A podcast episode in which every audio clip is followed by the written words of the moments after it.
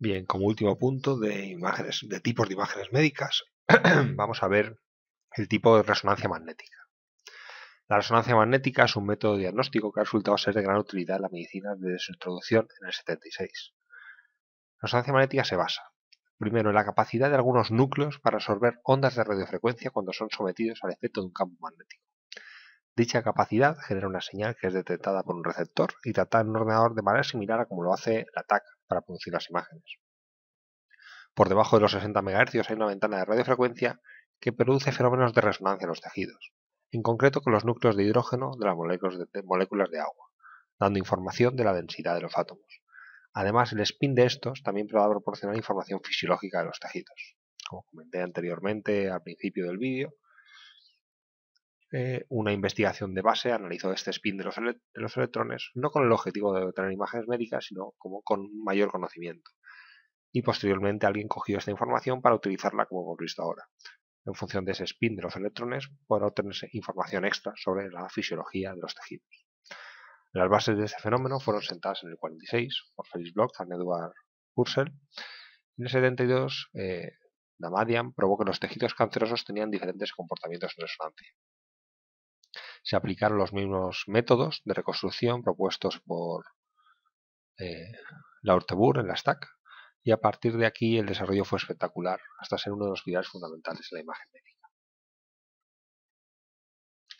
Respecto a otras técnicas como rayos X y TAC, se usa cada vez más por sus mejores prestaciones. Permite hacer cortes más finos y en varios planos, es más sensible para demostrar accidentes vasculares, cerebrales, tumores u otras patologías, y el hecho de utilizar radiaciones ionizantes.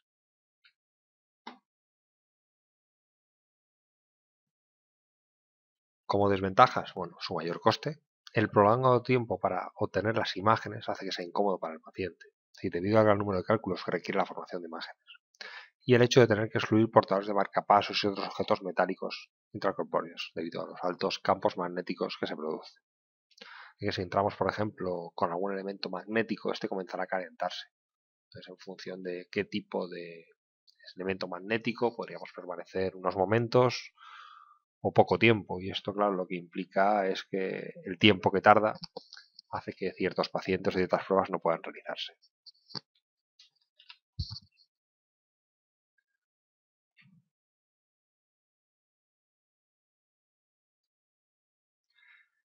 El núcleo de hidrógeno o núcleo H es el más utilizado por ser el más abundante en el cuerpo humano y por ser el más fácil de tratar, magnéticamente. Pero también hay otros que son de interés, como carbono, fósforo, potasio o sodio, que son también susceptibles de magnetización.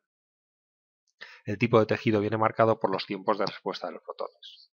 Teniendo en cuenta todos estos parámetros, se puede llegar a tener una imagen capaz de distinguir tejidos blandos con un mayor contraste, como pueden ser sangre y grasa, además de con una resolución espacial muy buena pues se puede encontrar material adicional sobre resonancia magnética, por ejemplo en esta dirección que os dejo aquí, por si tenéis interés en ampliar conocimientos. Y aquí vemos, como siempre, son muy similares todas las cámaras, y aquí veremos el MRI de una cabeza humana. Vemos que sí que tiene mucha más nitidez comparada con otras técnicas anteriores. La resonancia magnética, como he comentado, también se puede combinar con una parte funcional, convirtiéndose en la fMRI, resonancia magnética funcional, que utiliza los principios generales que relacionan estrechamente 1. La actividad neuronal con el metabolismo y flujo sanguíneo, ya que se pueden registrar cambios hemodinámicos cerebrales que acompañan la activación neuronal. Además permite la evaluación funcional de regiones responsables de sensorialidad, motricidad, cognición, procesos afectivos en cerebros normales y patológicos, la fMRI además aporta información importante sobre el estudio de actividad cerebral cortical y puede obtener al mismo tiempo imágenes anatómicas adecuadas para una ubicación precisa del área de interés, incluyendo imágenes angiográficas o estudio estroboscópico. Es decir, como he comentado anteriormente, hacemos primero una resonancia anatómica, forma que tenemos la cabeza, con todas sus partes, y posteriormente hacemos la parte funcional, de forma que podemos sobreimpresionar una en la otra y poder ver dónde se producen estos cambios de actividad. La fMRI, por supuesto, la máquina es la misma y lo que podemos ver aquí con más detalle es el fMRI de una cabeza humana. Como vemos, tendríamos la parte anatómica, está como en gris, y por otro lado tendríamos las partes, como tenemos aquí, de activación que se ha visto en el flujo sanguíneo. Es decir, cuando la persona está haciendo, cierta actividad, por ejemplo aquí sería la parte occipital, está visualizando algún tipo de imágenes, se activaría esa zona del cerebro. ¿Cuál es el base y el funcionamiento de fMRI? Bueno, se basa en el acoplamiento neurovascular, que consiste en que toda neurona cuya actividad aumenta requiere mayor cantidad de energía, de glucosa y oxígeno para funcionar adecuadamente. Por lo tanto, la activación de una área cerebral se acompaña de un incremento de su perfusión vascular. La fMRI mide este incremento en el flujo de sangre. En definitiva, la fMRI se parece a la tomografía por emisión de de positrones, pero a diferencia de esta es una técnica que no requiere la inyección de material radioactivo potencialmente dañino.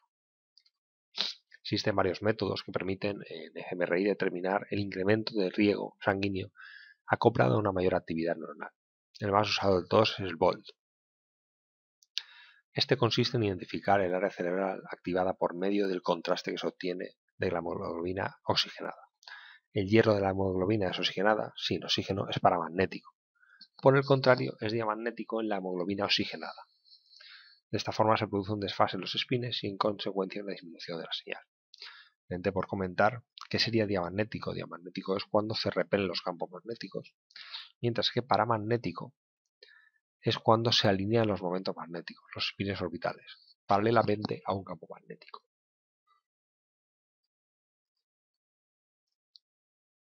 Cuando se activa un área cerebral cortical se produce un incremento de su perfusión sanguínea, que excede largamente el consumo de oxígeno. En el área activada hay una gran cantidad de sangre oxigenada que remueve las no homogeneidades del campo magnético, que dependen de la sangre no oxigenada, y que provoca que el desfase de estos espines no se produzca, y haya una mayor señal que emana del área activa con relación a la señal que producía en condiciones de reposo, en el que proporcionalmente hay menos sangre oxigenada y más sangre desoxigenada. Dentro de sus aplicaciones están la investigación neurofisiológica, neurológica, así como utilidad en clínica y neurocirugía. La técnica de difusión por resonancia magnética DMRI sería otro tipo, es la imagen de difusión, que está basada en la detección in vivo del movimiento de las moléculas de agua. Esas imágenes de MRI se visualiza el proceso de difusión de las moléculas, principalmente de agua en tejidos biológicos. La principal aplicación es el estudio y análisis de los desórdenes neurológicos, aunque recientemente, recientemente se están aplicando también al abdomen y la pelvis.